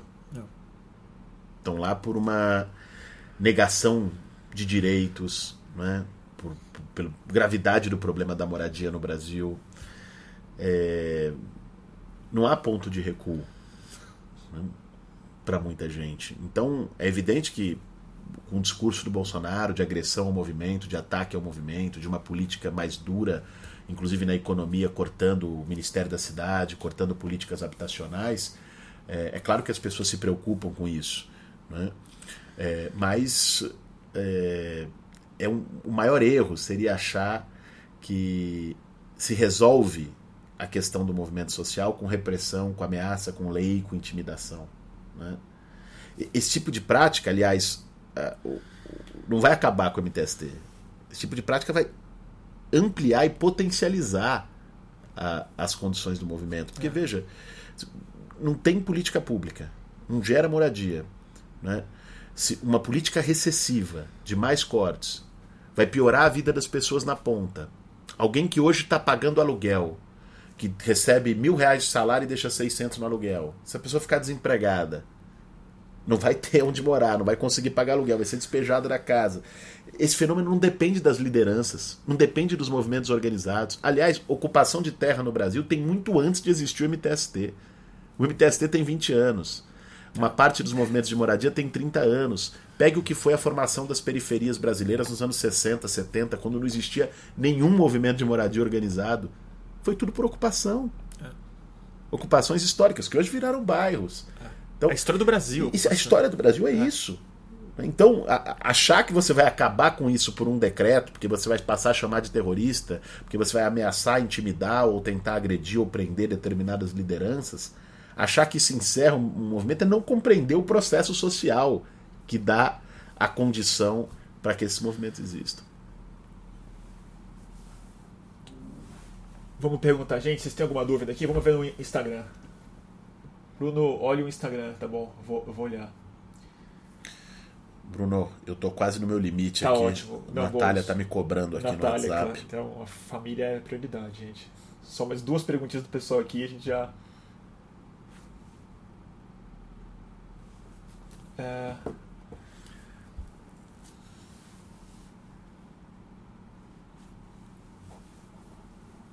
Tem muita gente pedindo pra você falar sobre o Ciro Gomes, cara. Muita gente, tá achando que eu tô fugindo da dúvida aqui. Vamos lá. Como você encarou a, a posição do Ciro Gomes nos últimos Primeiro, dizer que eu, mês e meio aí? primeiro dizer que eu tenho respeito pelo Ciro. Acho o Ciro um cara do campo progressista. É, defendeu no, no- no primeiro turno da eleição um, um programa democrático de defesa de direitos. Em vários pontos convergimos, em outros divergimos também, isso no debate público. E tenho respeito por ele. Agora, achei a posição dele no segundo turno muito ruim. né? A não posição, né? Não, foi uma posição. É claro. não existe não posição É num claro, momento é. como aquele. Né? Foi uma posição de, de, de né? se omitir, de se ausentar, muito embora insinuou voto no Haddad em declarações ambíguas, é, mas não esteve lá num momento em que era necessário, não pelo PT. Eu, eu não estava lá pelo PT. Ele mesmo Né? havia dito isso, né? Então- Que não era pelo PT, era contra o fascismo. É, contra- então, então, eu acho que ficou muito. Houve um ressentimento que ele carregou das relações da pré-campanha, da formação das alianças, é, e, e esse ressentimento falou mais alto. Acho um erro que ele cometeu, como sigo achando um erro depois do processo eleitoral, a tentativa de, num momento como esse, que nós precisamos de unidade, querer montar um, um bloco à parte para fazer um isolamento, para excluir. é, não acho essa uma política adequada. Quero conversar com o Ciro, não tive nesses dias, até porque não consegui parar ainda a oportunidade de fazer isso, mas quero conversar com ele, pra, porque acho que é importante que uma figura como ele e o PDT estejam também como parte dessa frente ampla. Tem uma aqui no Instagram que perguntaram: fala mais sobre as brigadas. O que, que as brigadas são? Como é que as pessoas participam disso? Como é que você acha que esse processo vai se dar? Que você fez uma co- convocatória, mas para o que mais exatamente? As Brigadas pela Democracia, a gente montou primeiro uma rede no, no WhatsApp. Nós estamos fazendo eventos pelo Brasil. Ah, são grupões de WhatsApp Também. também. Ah, agora sim. Temos que aprender, né? Agora sim. Tem que aprender as lições da história. Agora a coisa vai. Então, o que, que a gente fez? De uma maneira até meio artesanal, fez ações, muita gente nas universidades, em praças públicas, em vários lugares, e falou: ó, quem quiser, além desse debate, participar e fazer mais, se inscreva em tal número de WhatsApp. E as pessoas foram, a gente organizou grupos por cidades, por regiões. é, e, e agora, além de mandar conteúdos para que esses grupos possam compartilhar e se criar uma rede de informação através do WhatsApp, a ideia é dar um passo além e chamar essas pessoas para fazerem ações não só de redes, mas também ações é, de trabalho de base, atuações, mutirões nas periferias, ações de formação, organização popular. É, vai ter um evento dia 27 para quem é de São Paulo, que nesse caso é um evento do MTST, que está chamando, é aberto para as pessoas que querem se juntar a brigadas de trabalho de base nas periferias. né? Vai, vai sair, vai estar na minha página no Facebook, na página do MTST. Então, um, um evento que vai ser aqui pra, aberto para quem queira fazer isso. né? As brigadas pela democracia também vão, vão construir a sua dinâmica e a sua atividade. Ou seja, nós precisamos construir formas É esse processo aí que eu estava tentando. é. é isso, assim, de, de, de rede social, de WhatsApp, de rua, de trabalho cotidiano, é, de em torno das pautas concretas, de transformar a nossa angústia, acho que é a angústia de muita gente num momento como esse, em, em ação, não em depressão, em ação. Ótimo, Bolsa.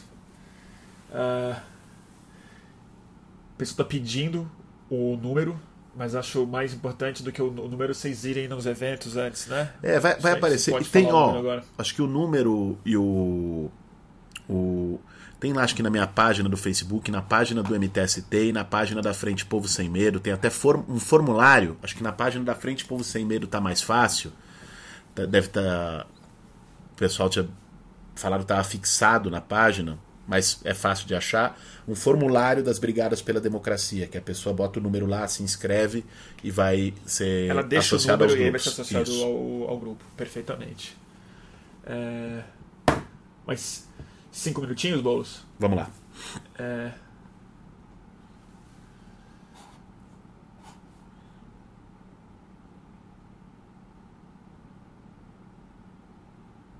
Nossa, já tem muito Minion aqui. Deus, Deus, Deus me livre. Aqui no Instagram é um pouco mais tranquilo. É, bom, uma coisa que tinham colocado. É que já respondeu um pouco isso, mas tem muita gente insistindo aqui, que numa pergunta que queria ouvir de você. Se você. Como você está avaliando a perseguição a você? Porque você cresceu muito nessas eleições, isso é inegável. Num sentido muito positivo, eu tenho a impressão. Você virou realmente uma liderança nacional, as pessoas sabem quem é você, mas com a vitória do é Bolsonaro, essa exposição te colocou num lugar especialmente complicado agora. Você tem sentido isso na rua? Como é que você se preocupa com isso? É, e essa criminalização, como você acha que pode chegar na sua, né, no seu nome especificamente? Olha, Bruno, é, eu acho que tem dois movimentos muito perigosos. O primeiro é o do famoso guarda da esquina. Né? É. A história do AI-5, né, para quem está nos assistindo e não conhece, quando foi se assinar o AI-5 em 1968, o ato que endureceu a ditadura militar no Brasil, o Pedro Aleixo, que era o vice-presidente civil da ditadura, foi o único do gabinete que se recusou a assinar e quando perguntaram a ele, poxa, você não confia no, nos seus colegas aqui de gabinete? Ele disse: Olha, meu problema não é com esse gabinete, meu problema é com o guarda da esquina. É, de fato. Quando a mensagem de cima, a mensagem que vem de um presidente, quando a mensagem que se reverbera na sociedade. E é confirmada é, com o voto, né? E é confirmada, não. E o cara, como presidente eleito, vou pegar não sei o que, segue defendendo as mesmas coisas, segue fazendo a arminha com a mão, segue dando gestos simbólicos, verbais e, e ativos de que ele quer resolver na violência, isso empodera um monte de gente embaixo né, a atuar. É, muitos desses que vão aí no comentário do YouTube, do Facebook, é, empodera essas pessoas a quererem atuar de maneira violenta. Esses dias teve um incêndio num acampamento do MST no eu Ceará. Eu acompanhei. Né? Então foram lá e botaram fogo. Então, isso pode, tende a gerar conflitos. Né? E não só comigo, eu estou falando do movimento como um todo, claro. de pessoas que são ativistas, que são da luta social. As ocupações, os acampamentos, tudo. tudo. tudo. E a segunda é a forma institucional. A tentativa de aprovar a lei antiterrorismo, as ameaças constantes dele de prisão, é, falando do MST, falando do MTST, falando da minha pessoa, a, a, rede de fake news do Bolsonaro, há uns 10 dias atrás, difundiu uma informação de que eu tinha sido preso. Né? Ah, eu, eu vi isso. Isso chegou por vários lugares é, e, e, eles vão criando um, um, clima psicológico, né? um clima de intimidação é, nesse sentido. Então, é, acho que a. Primeiro, eu tenho muita firmeza e muita convicção naquilo que eu faço. Né? A atuação do movimento social, a minha atuação como é, liderança política, é, é, uma atuação que eu defendo aqui, defendo onde quer que tenha, esteja e, e tenho a convicção de estar do lado certo. Então, não me passa pela cabeça em nenhum momento deixar de fazer o que eu faço. Né? Agora, ao mesmo tempo, é preciso alertar mais gente na sociedade. O que eu disse aqui no começo, nós vamos construir atos de desagravo aos movimentos sociais, nós vamos juntar lideranças internacionais, nós vamos juntar figuras da sociedade, artistas, juristas, intelectuais e gente que também está preocupada com isso, com esse ataque aos movimentos, com esse ataque a lideranças políticas.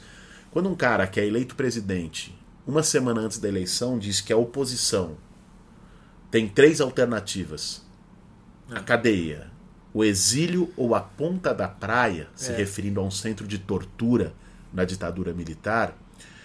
é, é momento de, de, se alertar, é momento de levar a sério e, e de construir uma rede de, de, pessoas, de entidades, de organizações que é, defendam o direito à manifestação, que não aceitem prisões arbitrárias, é, que defendam as liberdades democráticas no país.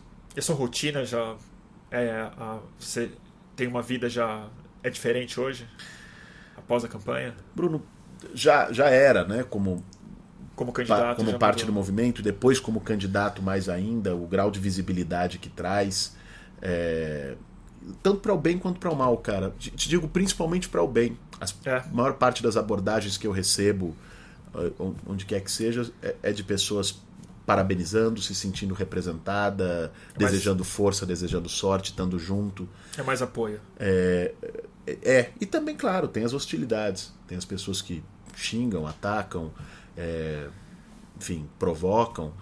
Agora, enfim, isso não vai é, me fazer recuar daquilo que eu acredito. Última pergunta, então. Inevitável. É... O seu futuro na política? Você pensa em seguir uma carreira na política fora da presidência da República? Você pensa em poder. Você pensa em ser deputado, ou senador, prefeito? Você pensa nisso? Você vai se candidatar novamente? Bruno, quando nós tomamos a decisão de uma candidatura à presidência da República, nós, porque ela não foi minha individual, foi Sim. coletiva de um, de um grupo de pessoas, é, o que nós tínhamos em mente era, desde o princípio, fortalecer um campo, um campo de ideias, um campo de uma esquerda renovada, é, de uma esquerda com também com atuação social e conectada com a mobilização e com o trabalho de base, que resgatasse a esperança no lugar do pragmatismo, que colocasse o sonho, a utopia novamente na agenda política da esquerda, que conseguisse é, construir um caminho de ser alternativa à crise de representação e não parte da crise de representação. A nossa campanha, apesar do desempenho de votos, do desempenho eleitoral ter sido muito aquém daquilo que, que a gente gostaria, daquilo que a gente esperava. E, e isso é, se deu muito pelo clima da eleição. Com certeza. Né, pelo voto útil, pela, por tudo isso. Mas nós achamos que se plantou uma semente né, uma semente de um projeto de futuro. Né, a forma como nós construímos a campanha plantou essa semente, apontou essa semente. Eu não vejo política como carreira, Bruno. É, aliás, para mim, evidentemente sabia que dificilmente ganharia a presidência da República, que não, essa não era nem de longe a maior probabilidade. E nós entramos na disputa para a construção desse campo, claro. Para o fortalecimento dessas pautas e dessas ideias, que se não fosse a nossa candidatura, a eleição passaria ao largo. Passaria ao largo, isso é, isso é importante falar. Vários temas que a gente colocou no debate que não apareceriam. O próprio enfrentamento ao Bolsonaro vamos ser honesto aqui. Foi você que fez o debate. Desde o princípio, é. porque no princípio tanto o PT como o Ciro queriam ter o Bolsonaro como adversário Todo no segundo turno. Todo mundo queria, o pelo adversário queria. ideal, pela é. rejeição.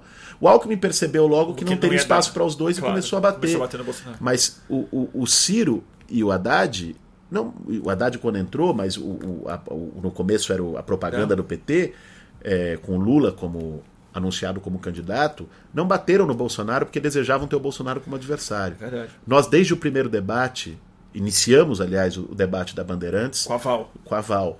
E, e colocamos a questão da Val por para tentar desmistificar essa ideia do Bolsonaro como alguém de fora da política, como alguém que não tinha nada a ver com corrupção, como alguém que era novidade. É, e fizemos esse enfrentamento ao longo de toda a campanha.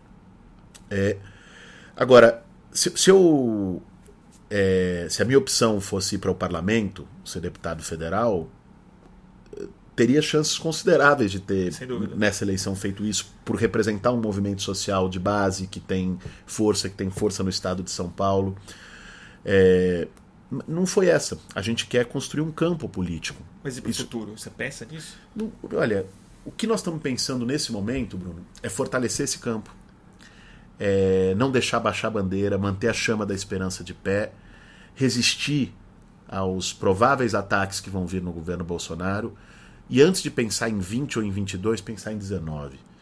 Eu acho que um, o erro de colocar um projeto eleitoral num momento tão grave, fingindo que está tudo normal, tudo bem, né? vamos pensar nas As eleições daqui a quatro anos. As instituições estão funcionando normalmente. Me desculpe, eu não consigo pensar desse jeito. Eu não vou pautar a minha atuação é, por uma candidatura, não que não possa acontecer no futuro. Pode. É evidente que pode ser hipócrita da minha parte excluir essa possibilidade agora. Mas a nossa preocupação é, nesse momento, ganhar 19. Esse, esse é o tema que está na agenda política para nós. Maravilha, Boulos. E a gente sempre encerra. é, eu sempre dou alguma dica de livro e filme, mas dessa vez eu vou passar para você. O que, que você recomenda que as pessoas leiam no final de semana delas? Que livro que você está na sua cabeça que você acha que ajuda a resumir um pouco o que você quis me dizer hoje? Olha, é, tem um livro que eu peguei para reler, porque eu acho que ele diz muito desse momento, que é um livro do Boaventura de Souza Santos, chamado A Difícil Democracia.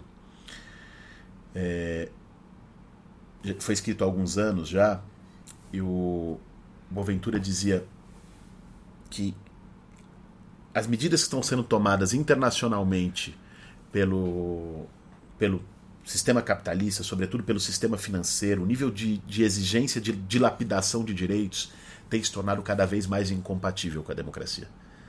Para a gente entender um fenômeno como Bolsonaro, um fenômeno como Trump, vários fenômenos em escala internacional. Essa onda mundial, né? É, eu acho que vale muito entender isso de uma, de uma maneira mais ampla, também como resultado de movimentações econômicas. Um projeto como o do Paulo Guedes é, não se faz com uma sociedade democrática viva e atuante.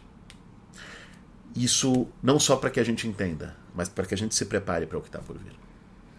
Bolos, sem palavras para te agradecer. É, muita dúvida das pessoas. Depois eu te passo algumas principais aí, eu te mando um e-mail. É, é isso aí, todo mundo está te agradecendo também. Valeu, gente. Bolos 22, está todo mundo es- esperando, mas como ele disse, vamos ganhar 2019, né? Antes. É isso. Guilherme, Bruno, valeu, meu irmão. obrigado demais pela presença. Valeu. Desculpa a, é, a molação. Que nada. Desculpa as pessoas também que eu estou especialmente gago hoje, mas vocês já me conhecem. E é isso aí, turma. Então eu vou encerrando aqui no. Vou encerrar aqui no YouTube. Valeu, gente. antes. Boa noite. E, e sigam o Boulos nas redes sociais, né, gente? E saibam através delas como fazer parte das Brigadas pela Democracia. Turma, é isso. Brigadão. Segue o fluxo. E pra quem quiser apoiar aqui, ó, vou deixar bem. Vou deixar aqui, ó. Quem quiser apoiar o, o fluxo, aqui está o nosso crowdfunding. Ah, e aviso do crowdfunding do MTST, que hoje é bem mais importante do que o meu. Vamos lá. Claro, tem, tem o crowdfunding do MTST, que é benfeitoria.com, é, colabore MTST, algo assim. Tem lá os links nas nossas redes também, para ajudar, inclusive, o MTST a fortalecer as brigadas pela democracia, a luta pela democracia em todo o país e para o movimento enfrentar esse processo de criminalização. Quem puder contribuir, fortalece bastante. É isso aí, turma. Obrigado.